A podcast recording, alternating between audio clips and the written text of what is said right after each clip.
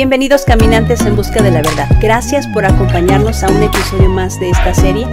Te invito a que te suscribas a nuestro canal para que recibas notificaciones cada vez que subamos contenido nuevo. Y al terminar este video, revisa nuestro canal y nuestra lista de reproducción. Tenemos más de 100 videos. Quizás hay algo que te interese estudiar y examinar. Hoy vamos a estudiar la última de las siete fiestas bíblicas, la fiesta de tabernáculos o Sukkot, como se llama en hebreo. Si estás de acuerdo conmigo que toda la Biblia es inspirada por Dios, como dice Pablo en 2 Timoteo 3:16, y que Jesús es la razón de toda la escritura, porque Él es la palabra de Dios hecha carne, como dice Juan 1:1, entonces las fiestas se tratan de Él, y la última no es la excepción. La última de siete festividades anuales se llama Sukkot, esta palabra se puede traducir como tabernáculos o cabañas. Es la séptima fiesta y cae en el séptimo mes y dura siete días y culmina con un octavo gran día de fiesta. Leamos las instrucciones. Dice así en Levítico 23:33. Y habló Jehová a Moisés diciendo, Habla a los hijos de Israel y diles, a los quince días de este mes séptimo será la fiesta solemne de los tabernáculos a Jehová por siete días. El primer día habrá Santa convocación. Ningún trabajo de siervos haréis. Siete días ofreceréis ofrenda encendida a Jehová. El octavo día tendréis santa convocación y ofreceréis ofrenda encendida a Jehová. Es fiesta. Ningún trabajo de siervos haréis. Estas son las fiestas solemnes de Jehová, a las que convocaréis santas reuniones para ofrecer ofrenda encendida a Jehová, holocausto y ofrenda, sacrificio y libaciones, cada cosa en su tiempo. Con esta fiesta, Dios completará su plan de redimir a la humanidad. Sukkot tiene lugar en el día 15 de Tishri, o el séptimo mes bíblico, y podemos determinar el día 15 del mes bíblico porque cae justo durante la luna llena. Dios no va a permitir que los viajeros peregrinos que van a Jerusalén vayan en oscuridad, así que su lumbrera por la noche da toda su luz para anunciar esta fiesta. La primera y la última fiesta coinciden con la luna llena, lo cual me parece maravilloso. Israel y cualquier gentil que adoraran al Dios de Abraham eran invitados a subir a Jerusalén a celebrar este festival del final de la cosecha. Levítico 23 continúa diciendo en el versículo 39. Pero a los quince días del mes séptimo, cuando hayáis recogido el fruto de la tierra, haréis fiesta a Jehová por siete días. El primer día será de reposo y el octavo día serán también día de reposo. Y tomaréis el primer día ramas con fruto de árbol hermoso, ramas de palmeras, ramas de árboles frondosos y sauces de los arroyos, y os regocijaréis delante de Jehová vuestro Dios por siete días. Y haréis fiesta a Jehová por siete días cada año. Será estatuto perpetuo por vuestras generaciones. En el mes séptimo lo haréis. En tabernáculos habitaréis siete días. Todo natural de Israel habitará en tabernáculos, para que sepan vuestros descendientes que en tabernáculos hice yo habitar a los hijos de Israel cuando los saqué de la tierra de Egipto, yo Jehová vuestro Dios.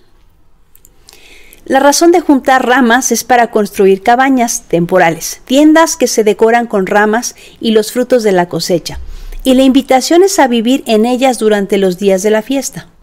Estas tiendas temporales que se erigen y se desmontan una semana después tienen como propósito recordarnos el éxodo, la salida de Egipto y los 40 años de vagar por el desierto en tiendas.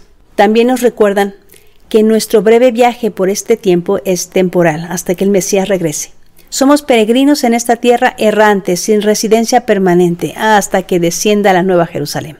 Pero un tema es más importante sobre esta fiesta y lo encontramos en Éxodo 25 y harán un santuario para mí y habitaré en medio de ellos. Ese es el deseo de Dios, habitar con su pueblo desde Génesis hasta Apocalipsis. Dios anhela que volvamos a tener la comunión que una vez tuvimos con Él en el jardín del Edén. Cuando Salomón terminó de construir el templo en Jerusalén, Dios declaró esto. Y vino palabra de Jehová a Salomón diciendo, con relación a esta casa que tú edificas, si anduviereis en mis estatutos y hiciereis mis decretos y guardareis todos mis mandamientos andando en ellos, yo cumpliré contigo mi palabra que hablé a David tu padre. y habitaré en ella en medio de los hijos de Israel, y no dejaré a mi pueblo Israel. La relación de Dios con el hombre comenzó cara a cara en el jardín del Edén. Pero cuando Adán pecó, el hombre quedó separado de Dios. Pero Dios tenía un plan y comenzó un proceso de redención y restauración que culminará cuando volvamos a encontrarnos con Dios cara a cara después del milenio. Dice así Apocalipsis 21:3, y oí una gran voz del cielo que decía, He aquí el tabernáculo de Dios con los hombres, y Él morará con ellos, y ellos serán su pueblo, y Dios mismo estará con ellos como su Dios. Jesús cumplió toda la ley, y eso incluye las fiestas, todas ellas. Y las cumplió no me refiero solamente proféticamente, como lo hemos estado estudiando, sino que participó en ellas. Mira cómo dice Juan capítulo 7. Después de estas cosas andaba Jesús en Galilea, pues no quería andar en Judea porque los judíos procuraban matarle. Estaba cerca la fiesta de los judíos, la de los tabernáculos. Pero después que sus hermanos habían subido, entonces él también subió a la fiesta, no abiertamente, sino como en secreto. Mas a la mitad de la fiesta subió Jesús al templo y enseñaba. Y se maravillaban los judíos diciendo, ¿cómo sabe este letra sin haber estudiado? Y Jesús le respondió y dijo, Mi doctrina no es mía, sino de aquel que me envió. El que quiera hacer la voluntad de Dios conocerá si la doctrina es de Dios o si yo hablo por mi propia cuenta. El que habla por su propia cuenta, su propia gloria busca, pero el que busca la gloria del que le envió, este es verdadero y no hay injusticia en él. ¿No os dio Moisés la ley y ninguno de vosotros cumple la ley? ¿Por qué procuráis matarme?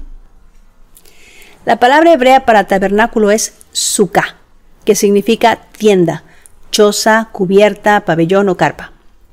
La palabra griega para tabernáculo es skene, que significa tienda, choza o habitación. Con esto en mente vamos ahora al contexto en el que la palabra tabernáculo es usada en el Nuevo Pacto, o Brit Hadashah, como se dice en hebreo, o lo que nosotros conocemos como el Nuevo Testamento.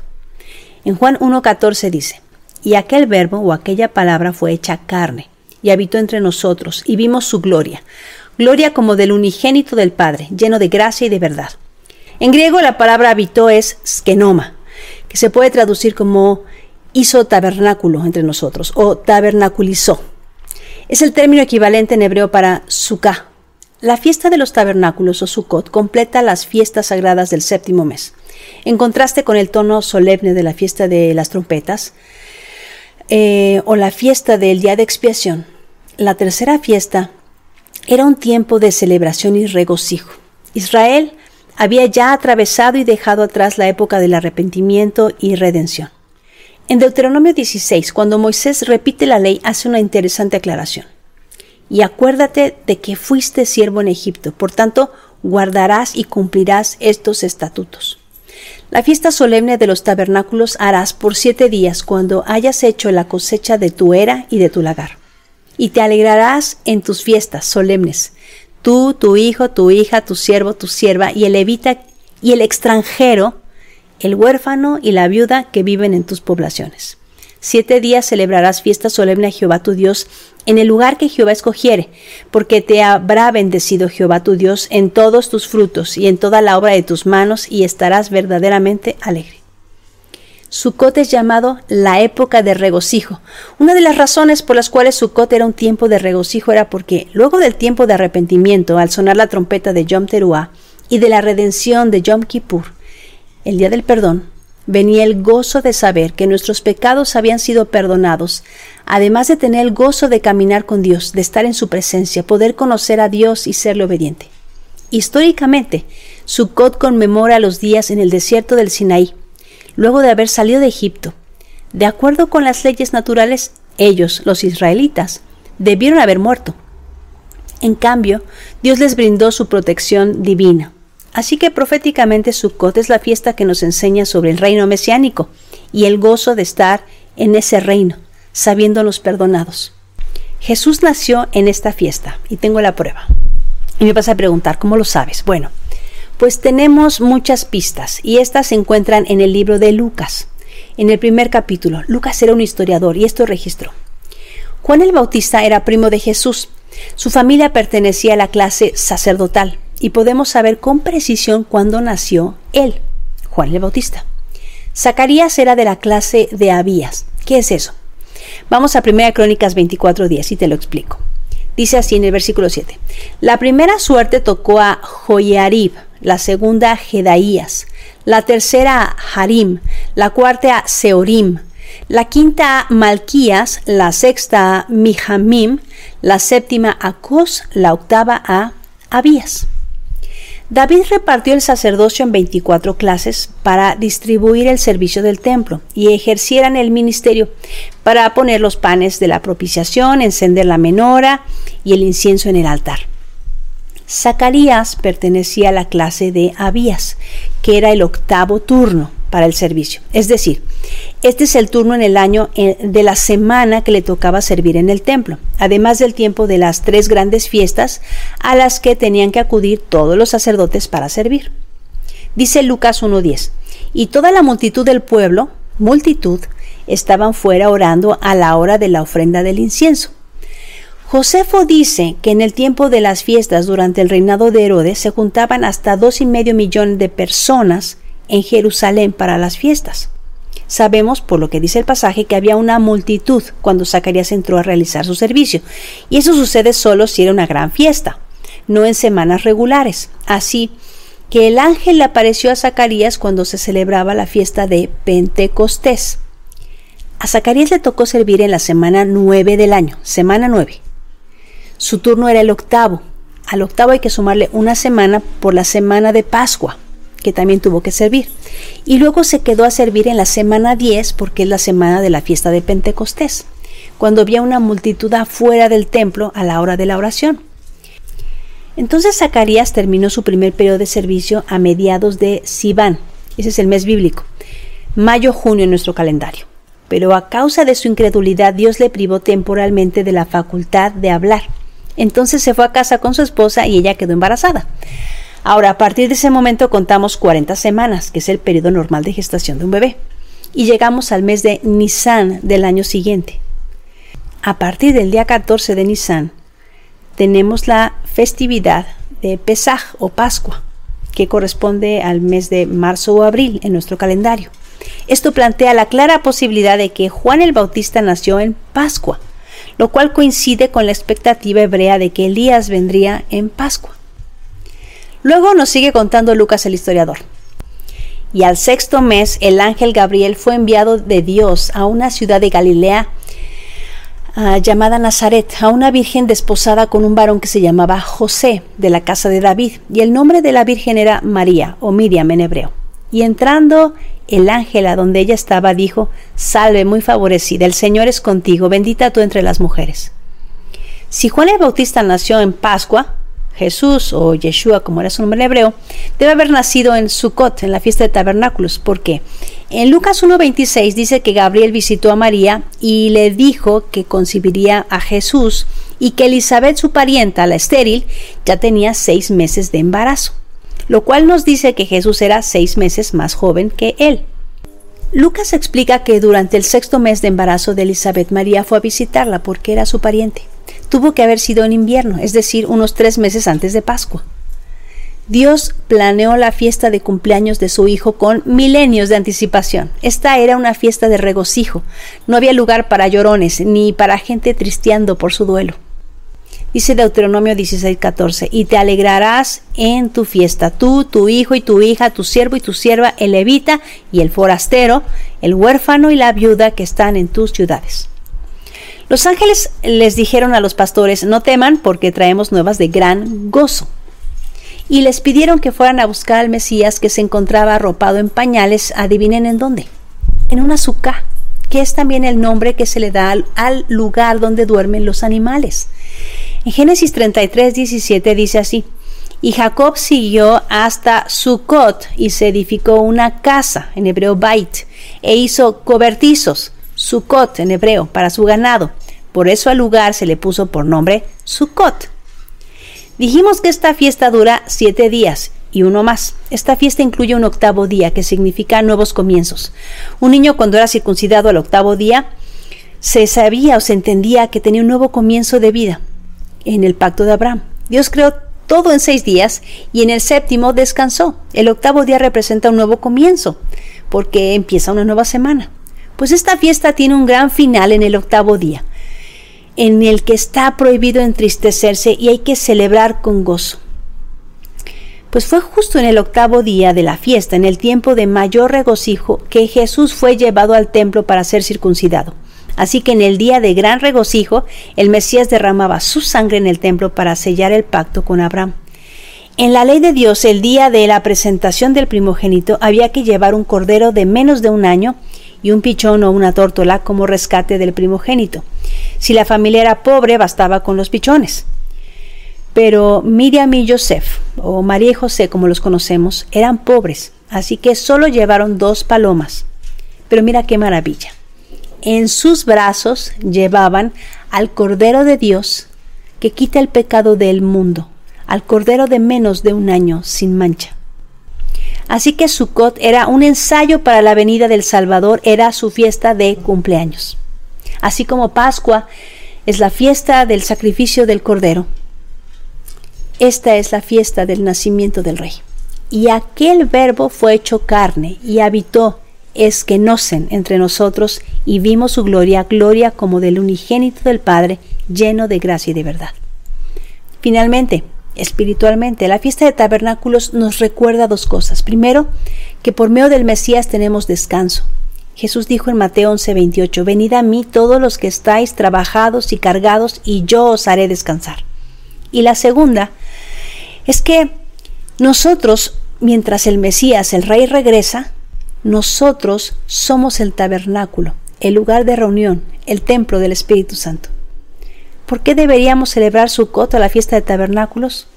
Porque el mismo apóstol Pablo afirmó que las fiestas son sombras de lo que ha de venir, de cosas que están en el futuro esperándonos. Y el libro de Apocalipsis lo confirma, nuestro Dios volverá y habitará con nosotros y oí una gran voz del cielo que decía, He aquí, el tabernáculo de Dios con los hombres, y Él morará con ellos, y ellos serán su pueblo, y Dios mismo estará con ellos como su Dios. Y mira, celebraremos igual como se hace en el octavo día, cuando está prohibido entristecerse por decreto. Esto es lo que Dios hará. Enjugará Dios toda lágrima de los ojos de ellos, y ya no habrá muerte, ni habrá más llanto, ni clamor, ni dolor, porque las primeras cosas pasaron y el vestido de luz que perdimos en Edén lo recuperaremos cuando volvamos a ver a Dios cara a cara. Gocémonos y alegrémonos y démosle gloria porque han llegado a las bodas del Cordero y su esposa se ha preparado y a ella se le ha concedido que se vista de lino fino, blanco y resplandeciente porque el lino fino son las acciones justas de los santos. ¿Por qué debemos celebrar la fiesta de tabernáculos? Porque en el futuro todas las naciones celebraremos esta fiesta en el milenio. Zacarías 14, 16 dice, y todos los que sobrevivieren de las naciones que vinieron contra Jerusalén subirán de año en año para adorar al Rey, a Jehová de los ejércitos y a celebrar la fiesta de los tabernáculos. Si la vamos a celebrar en el milenio, ¿no crees que deberíamos empezar a ensayar ya?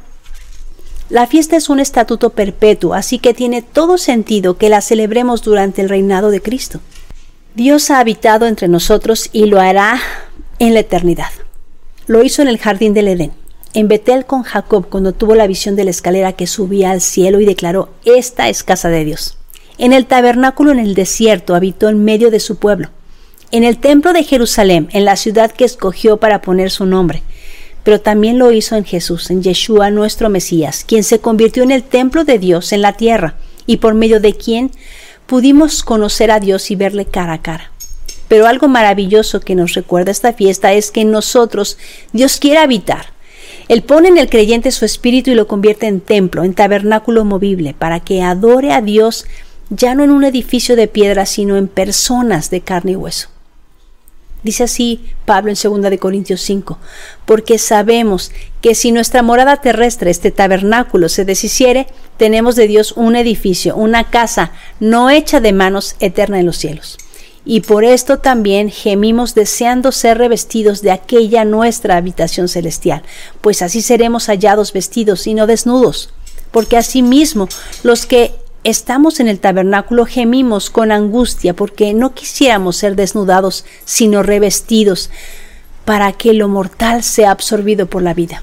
Mas el que nos hizo para esto mismo es Dios, quien nos ha dado las arras del Espíritu. Ahora comemos del pan de vida como el que se colocaba en la mesa de la proposición. alumbramos con la luz de la palabra como lo hacía la menora, y nuestras oraciones suben como perfume de olor fragante, como sucedía en el altar de incienso. Pero lo más hermoso es que el arca del pacto ahora está en nuestro corazón, porque Dios, cuando pone su espíritu, escribe su ley, ya no en tablas de piedra, sino en las tablas del corazón. Dice así Ezequiel 36, 25. Esta es la promesa del Espíritu Santo. Esparciré sobre vosotros agua limpia, y seréis limpiados de todas vuestras inmundicias y de todos vuestros ídolos os limpiaré. Os daré corazón nuevo, y pondré espíritu nuevo dentro de vosotros, y quitaré de vuestra carne el corazón de piedra, y os daré un corazón de carne, y pondré dentro de vosotros mi espíritu, y haré que andéis en mis estatutos, y guardéis mis preceptos, y los pongáis por obra. Si el Espíritu de Dios está en ti, tu caja torácica es el arca que contiene el amor y lo más importante del universo, lo más preciado, las instrucciones de Dios, su palabra, que no son otra cosa sino el Mesías mismo, quien es la palabra de Dios hecha carne. Un día Jesús volverá y habitará con nosotros en el milenio. Y en la eternidad Dios estará con nosotros para siempre en una ciudad que Apocalipsis llama el tabernáculo de Dios en la tierra. En esta fiesta hay tres cosas que pide Dios que hagamos. Que hagamos cabañas o tabernáculos, como podamos. Seamos creativos, con sábanas, con estructuras simples o complejas, dentro de tu casa o fuera, en casas de campaña. Lo que importa es practicar este memorial, porque Dios nos trata como hijos y quiere enseñarnos en lo físico la enseñanza espiritual detrás de esta hermosa fiesta. La segunda cosa que nos pide es que no nos presentemos con las manos vacías, Así que bendice a otros en la medida en la que Dios te ha bendecido. Ya no hay templo físico, pero hay muchos tabernáculos movibles, muchas personas y muchos sacerdotes de esta nación santa a quienes puedes bendecir porque te han bendecido con su servicio. Finalmente, Dios quiere que te regocijes. Mira, ni siquiera a la viuda o al huérfano se le permite entristecerse en esta fiesta porque este memorial nos recuerda aún a los que estamos en duelo que un día en la eternidad, en el tiempo de los nuevos comienzos, no habrá más llanto, ni más dolor, ni muerte, y el sepulcro tendrá fin. Jesús además nació en esta fiesta. Celebra su nacimiento, celebra su cumpleaños en la fiesta de regocijo. Así que te deseo una feliz fiesta de tabernáculos. Y recuerda, no dejes que nadie te diga lo que dice la Biblia léela por ti mismo. Que Dios te bendiga.